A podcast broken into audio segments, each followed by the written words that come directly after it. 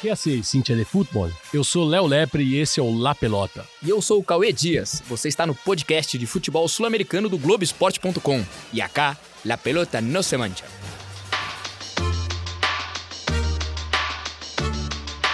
Yo me equivoqué y pagué. Pero. La pelota no, la pelota no se mancha. Abreu tiró.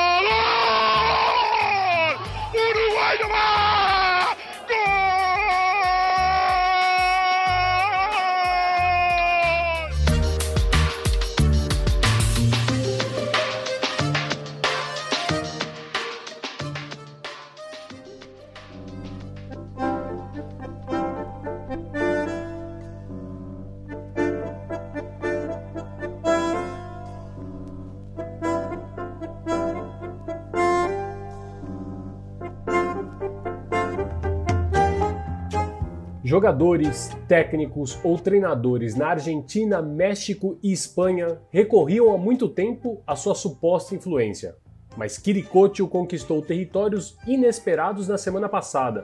O propagador foi o flamante prodígio do futebol mundial, o norueguês Erling Haaland. Ainda sem saber seu significado, o atacante do Borussia Dortmund devolveu a Bono, goleiro do Sevilha, a palavra misteriosa que este havia gritado para tentar defender o pênalti nas oitavas de final da Champions League. Em sua desorientação, a imprensa alemã interpretou aquilo primeiro como um bate-boca, até que no dia seguinte chegou ao bilardista X da questão.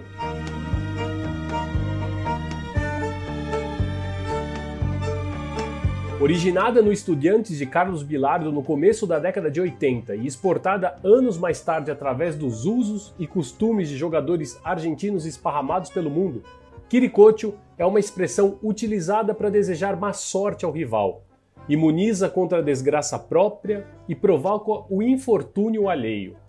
Na semana passada, chegou mais longe do que nunca.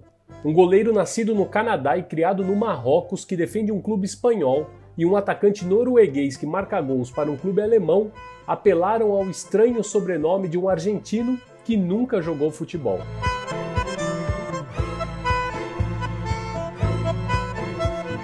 Mas ninguém sabe muito mais do que isso de Quiricocho, ou seja, quase nada. É um nome cada vez mais mencionado, mas invariavelmente pouco conhecido. Se no futebol há ramas mais próximas a superstições que outras, está claro que a etimologia de Quiricocho não provém da laranja mecânica da Holanda de 74, mas do Estudiantes de Bilardo. Rastrear quem foi ou continua sendo é difícil porque o técnico campeão do mundo no México em 86 falou somente uma vez sobre o assunto. As superstições se exercem e não se dizem. Abre aspas para Bilardo. Quiricocho era um rapaz de La Plata que sempre estava com a gente e como este ano fomos campeões, em referência a 82, adotamos ele como um amuleto. Era um bom rapaz, mas depois eu nunca mais o vi. A última vez que estive como técnico do Estudiantes, em 2003 2004, perguntei por ele e ninguém sabia nada. Mas mesmo que você não acredite, quando fui para a Espanha comandar o Sevilha entre 92 e 93, teve um pênalti para o time rival e eu escutei alguém atrás de mim gritando: Quiricocho, Quiricocho! Eu não podia acreditar até que o Cholo, Diego Simeone, e o Diego, por Maradona, me contaram que eles tinham dito Quiricocho algumas vezes e o resto aprendeu. Fecha aspas.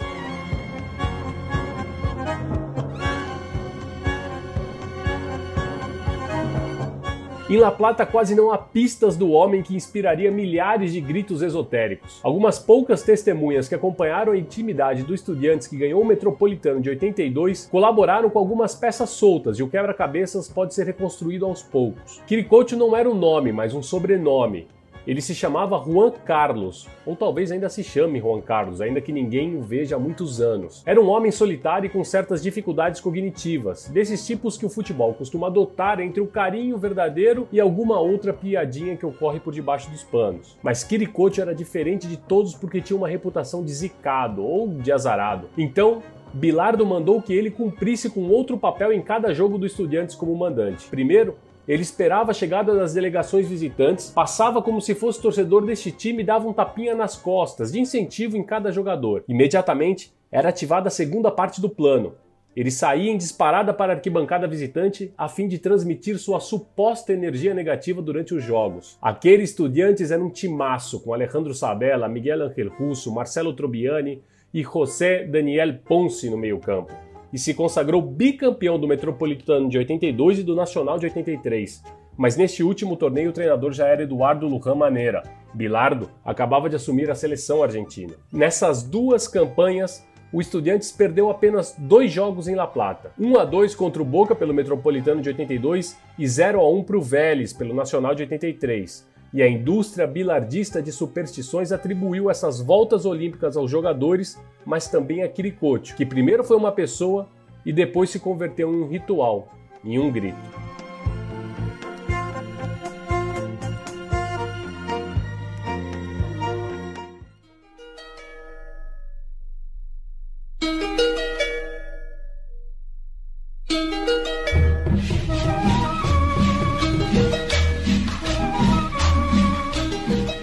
Carlos Salvador Bilardo completou 83 anos de idade nessa semana e por isso La Pelota No Semantia abre, é claro, com essa história sobre a lenda de Quiricótio, num texto que foi adaptado escrito pelo jornalista argentino e também nosso colega Andrés Burgo, ao espaço que ele mantém no excelente site da TIC Sports.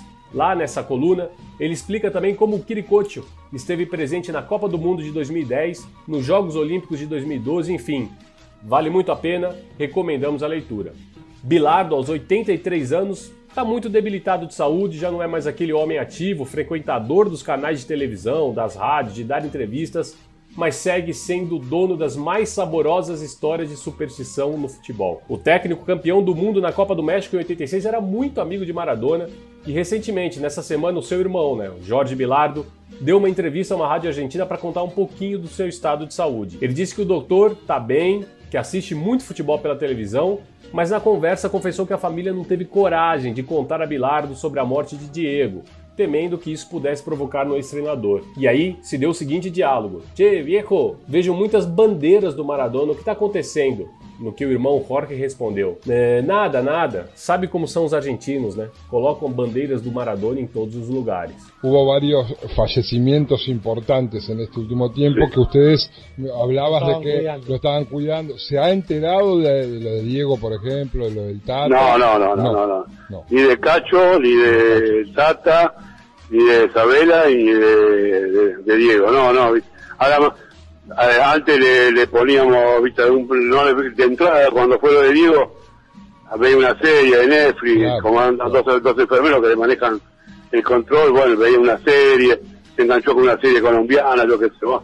Y ahora, viste, no, los partidos con voz baja, viste, eh, entonces dice, che, veo mucha, mucha bandera de Diego, ¿y qué, qué pasa? Ah, pregunté. Yo no, y este, como toda la gente, digo, a este lo, le ponen bandera en todos lados.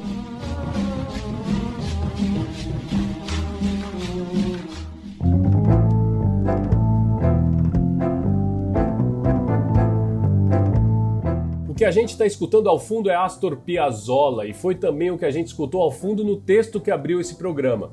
E por que estamos lembrando de Piazzolla? Porque na semana passada o homem que renovou o tango completaria 100 anos e isso, é claro, não poderia ser diferente, foi motivo para os argentinos prestarem homenagem. O disco que estamos escutando foi uma produção feita por Piazzolla exclusivamente para a Copa do Mundo de 78 disputada na Argentina. Curiosamente, a Copa vencida por Menotti, um desafeto do Bilardo. Mas isso é outra história, porque se desafeto se trata para lembrar de Piazzolla, que era um íntia não muito fervoroso do River, a gente precisa comentar aqui sobre a rivalidade que o músico tinha com Jorge Luiz Borges, um dos, se não o grande escritor argentino de todos os tempos, e aí vai muito do gosto de cada um. E para isso, para falar um pouco dessa rivalidade, eu pedi ajuda do nosso maestro Ariel Palacios, que inclusive nos conta do dia em que ele foi tradutor do mesmíssimo Piazzolla aqui no Brasil.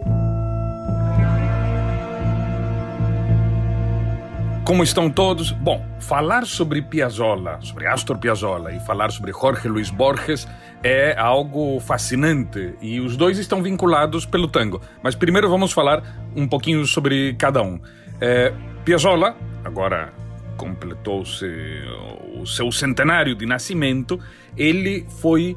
É, houve várias revoluções no tango, mas eu poderia dizer que houve uma grande revolução graças a Piazzolla, se bem que não é para desprezar as revoluções tangueiras anteriores. É, Piazzolla esmigalhou todas as regras existentes nos anos 50 sobre o tango e ele reinventou o tango. Muitas pessoas detestavam Piazzolla por isso e gritavam para ele na rua: assassino do tango! É, mas acontece que ele não matou o tango, ele ressuscitou o tango, lhe deu outra vida, lhe deu uma nova identidade, abriu as portas para um estilo novo de fazer é, tango, juntando a síncope do jazz, a guitarra elétrica, o cello, as orquestras sinfônicas. É, ele, ele fez uma, uma grande mudança e também escolheu é, seus parceiros, poetas, para fazer le letras muito diferentes às letras que estavam sendo feitas até aquele momento dentro é, do tango. Mas já vamos chegar nesse ponto que tem a ver com o Borges. E aí vamos para o outro lado eh, Borges, Jorge Luis Borges, eh, um escritor que também fez a sua revolução, mas dentro da literatura argentina. Da mesma forma como Piazzolla, Piazzolla misturou o, o, o, a, ele cruzou a linguagem popular com a linguagem eh, erudita. E Borges fez exatamente a mesma coisa em boa parte dos, eh, dos contos dele. Eles tinham sentimentos diferentes em relação ao tango. É, e é, intercambiavam é, opiniões sobre isso muito diferenciadas. Borges era um fã do tango, do tango antigo, do tango feito entre 1880 e 1920. Ele considerava que Gardel havia feito uma espécie de havia, havia deixado o tango muito soft, muito suave, que o tango antes de Gardel era tango de verdade, não é? é e que com Gardel havia entrado letras de amor e que havia ficado muito leve o tango a partir de Gardel. Então, digamos, é, depois de Gardel houve outras mudanças no tango até que chegou Piazzolla que fez a colossal revolução. Então, para Borges, para Borges, é, que ele era, defendia que o tango era aquilo antes de 1920, o tango feito por Piazzolla a partir de 1950, então é já é, uma coisa totalmente é, antagônica. Os dois, no entanto, fizeram um fizeram vários trabalhos em conjunto nos anos 60 especialmente. Borges havia preparou várias letras de milongas e de tangos eh, para Piazzolla, eh, sempre eh, relativas a questões do interior, a questões gauchescas, dos gauchos, dos gauchos da, da, Argentina. Acontece que em 1986, eu tinha 19 anos, era estudante em Londrina, mas meus pais moravam em Curitiba, e o Piazzolla foi se apresentar no Teatro Guaíra. Não tinha dinheiro para comprar uma entrada, mas eu falei, vou levar um disco do Piazzolla que eu tenho, um long play, e pedir é, vou até o hotel onde está o Piazzolla, ele estava no Hotel Mabu, no centro de Curitiba, aí ao lado do Guaíra, a meia quadra do Guaíra. Falei, vou até lá e pedir um autógrafo para ele. Minha mãe fazia alfajores, então levei alfajores também na ocasião.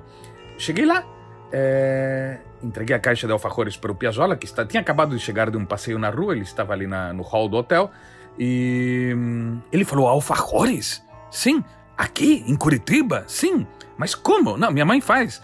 Ah, aí agradeceu, é, eu pedi o autógrafo. É, aí ele, era uma época onde não era comum o, a, o selfie e tudo isso. Não é? Eu levei uma máquina fotográfica, é, mas aí ele que me perguntou: Você não quer fazer uma foto comigo? Quando ele viu a minha a câmera na mão? Sim, claro, claro. Fizemos uma foto. E aí depois é, ele fez a dedicatória e me perguntou: Olha, eu tenho uma entrevista com um repórter de uma revista é, que era Veja. É, você. É, mas eu não entendo o que ele fala. E ele tampouco entende direito o que eu digo. Você poderia ser meu tradutor? Aí eu falei, sim, claro, claro. E aí subimos pro, pro último andar do, do hotel, onde havia um salão, e ali o repórter fez a entrevista com ele e e eu fui o tradutor do Piazzolla durante mais ou menos uma hora e meia. Aí, num momento, eu perguntei: posso fazer-lhe duas perguntas? Quando vi que o, o repórter já estava encerrando. Aí o Piazzolla disse sim. É, eu tinha explicado para ele que era estudante de jornalismo e tal. E uma das perguntas foi: é, Borges diz que o tango é, é, o tango até o comecinho dos anos 20, que já com Gardel a coisa degringolou, segundo ele. Mas, por outro lado, Borges fez letras para os seus tangos. Os senhores, os senhores, os dois trabalharam em conjunto. Como, como é que é isso? Como é que se explica isso? Aí eh, Piazzolla riu e disse: Ah, Borges es un hincha pelotas. Después ni se acuerda que hizo las letras para mis tangos. Ou seja, Borges é um. É, pelotas são testículos, né? Então seria o cara que enche os testículos, o cara. Né? E, seria mais ou menos isso. É, o, o cara que é chato.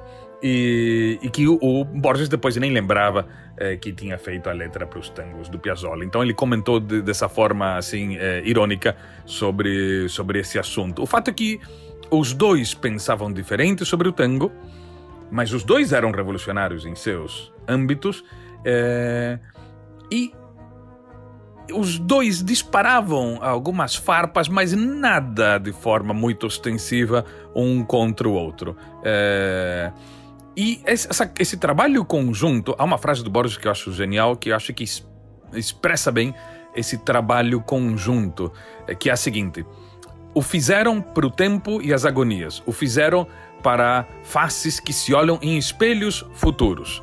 Isso é uma parte, um verso de um poema do Borges em Ode Íntima, que é o nome do, do poema, é, eu acho que essas palavras é, explicam bem esse trabalho que foi feito há muitos anos, é, numa época em que nem Borges era entendido totalmente, nem Piazzolla era entendido totalmente pelo grande público, e eu acho que é isso. Eles trabalharam, como dizia o Borges nesse poema, feita para outra coisa, é, fizeram para faces que se olham em espelhos é, futuros. Eu acho que essa que é a grande colaboração de Borges e, e de Piazzolla que fizeram é, uma obra conjunta que talvez seja muito mais do que uh, os dois imaginavam nas suas, nas suas épocas.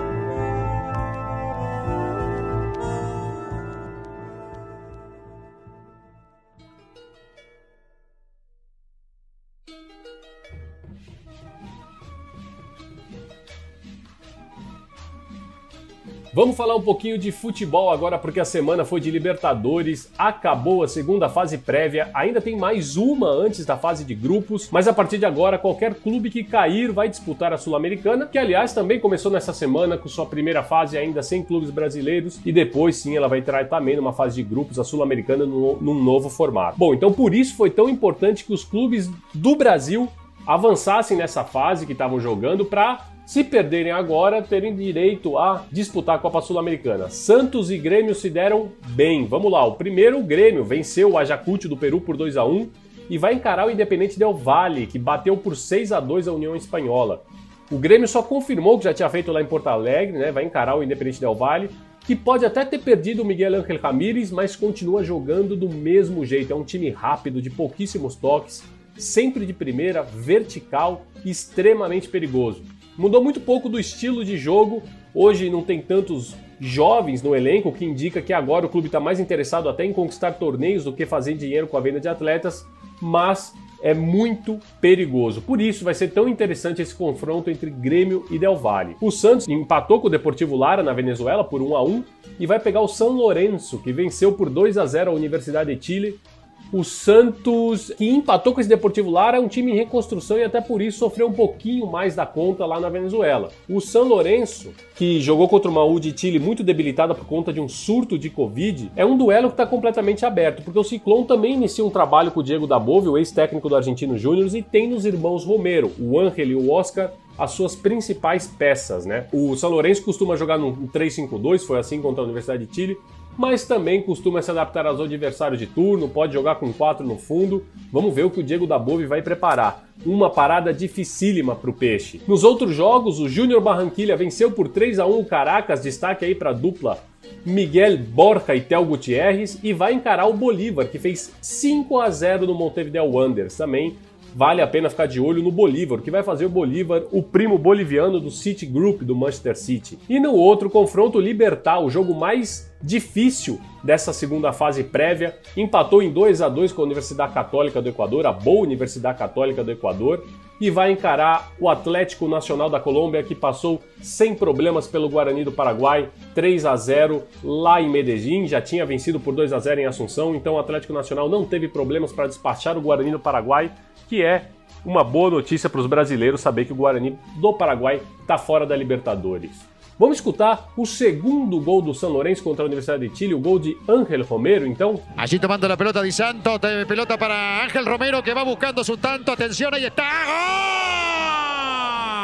¡Gol!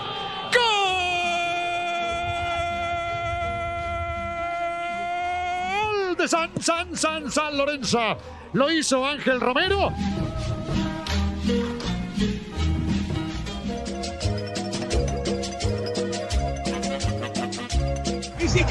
Cantamos un poquito, por favor. Y si saltamos también. Y si saltamos un poquito, por favor.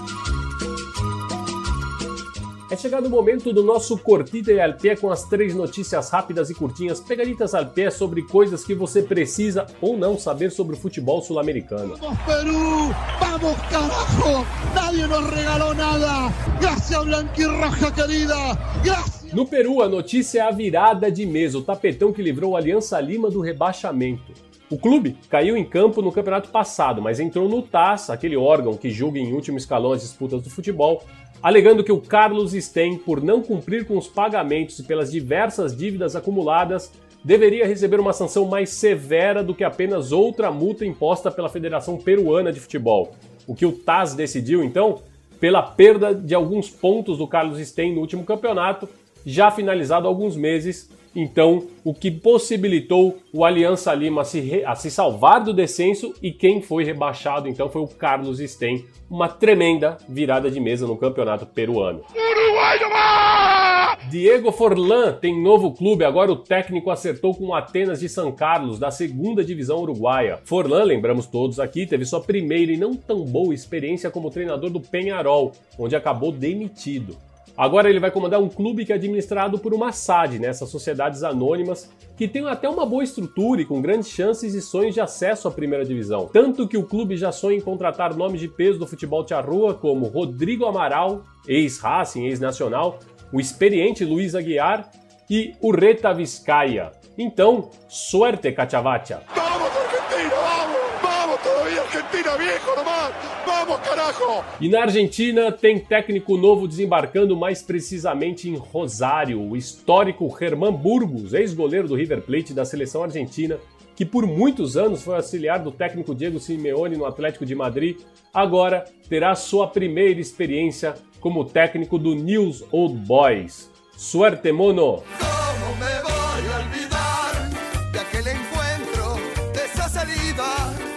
A partida mais violenta na história da Libertadores terminou antes mesmo de que pudesse ter um fim. Foi suspensa com um inigualável saldo de 19 atletas expulsos, poderia ter sido 20, pois o árbitro do encontro, o uruguaio Alejandro Otero, depois de rever a confusão pela TV, admitiu que errou a não ter expulsado também o goleiro do Boca. Terminou também com outros três jogadores hospitalizados e os dois times presos. Otero, o árbitro, relembrou aquela noite de quarta-feira de 1971. Abre aspas. A polícia me obrigou a descer pelo túnel por questões de segurança. Atiravam pedaços de pano em chamas e, em alguns setores, tentavam invadir o campo. Quando eu estava no vestiário fazendo minha prece à Virgem, apareceu uma pessoa que se apresentou como policial de maior autoridade no estádio. Ele perguntou quem era o árbitro. Eu respondi. Ele me disse: Você é o único responsável por tudo que aconteceu. Mas ele não era, é claro. Abre aspas. Nós brigamos por conta da impotência em não conseguir ganhar o jogo, fecha aspas, explicou o ex-defensor do Boca, Rubem Sunhé, morto em 2019. E o que teria que suceder? Aqui está o que teria que suceder, observen ustedes. Se dio la tradición. Aquí en Boca Juniors se repite nuevamente. Pero esto no puede ser, sinceramente desagradable y sobre todo los dueños de casa cometiendo esta clase de anormalidades. Vea cómo persiguen a Gallardo. No, esto no puede ser. En Boca Juniors, lamentablemente, señoras y señores, la tradición no se podía perder. Y otra vez el tristísimo espectáculo que ya criticamos cuando la clasificación de Perú. Cabrera, observen ustedes, Cabrera, Palacios, otra vez público extraño también se mete a la cancha agrediendo a los jugadores peruanos. Yo creo que la Confederación Sudamericana de una vez por todas debe intervenir para prohibir esta cancha para partidos internacionales. Incluso hay gente extraña totalmente al campo, conforme lo establecen los reglamentos, no debe haber gente extraña, gente extraña que se ha metido a la cancha a agredir a los jugadores de Sporting Cristal. É preciso explicar que a Libertadores de 71, como era de costume, reuniu times de dois países no mesmo grupo. O Boca, campeão argentino de 70, era acompanhado pelo Rosário Central, o vice. E os peruanos Sporting Cristal, flamante campeão nacional do mesmo ano, ladeado pelo compatriota universitário. Nessa época, quando viajavam, os clubes ficavam longos períodos no país de visita para fazer as duas partidas pelo torneio internacional. O Sporting Cristal chegou a Buenos Aires já sem chances no grupo, mas um empate ajudaria na classificação do Universitário.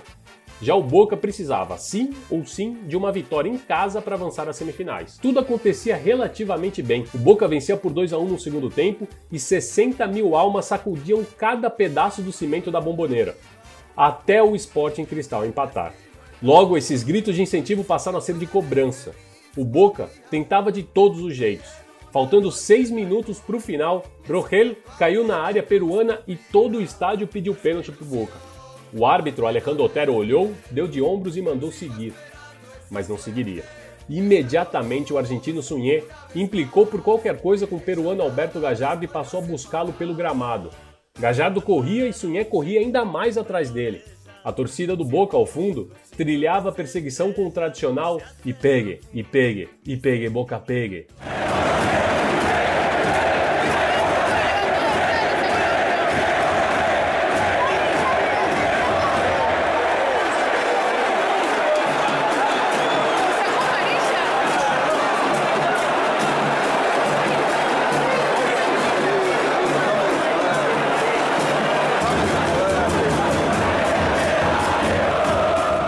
A Caballo. Gracias por el homenaje a todos los boxeadores campeones del mundo. No me bajé los brazos, pendejo. Vamos todavía.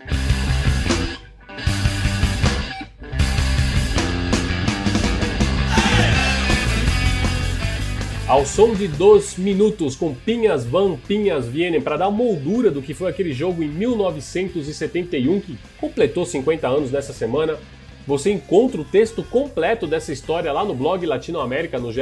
Globo. Encerramos o nosso episódio de número 50. Já são 50 vezes do La Pelota no Semantia rolando por aí. Damos las gracias a todos vocês, capos, e vamos por mais. Lembrando que você encontra o La Pelota no Semantia no ge.globo barra podcasts e também no seu tocador favorito de podcasts, na Apple Podcasts, no Google Podcasts, no Pocket Casts e também no Spotify. Assine e siga nosso programa no seu tocador, que aí sempre que tivermos um episódio novo ele aparece para você. O La Pelota tem a participação do maestro Ariel Palacios, a edição do Virrei Leonardo Bianchi, do PIB Bruno Palamin, a curadoria del Petiso Dias e a coordenação do Rafael Barros e do André Amaral.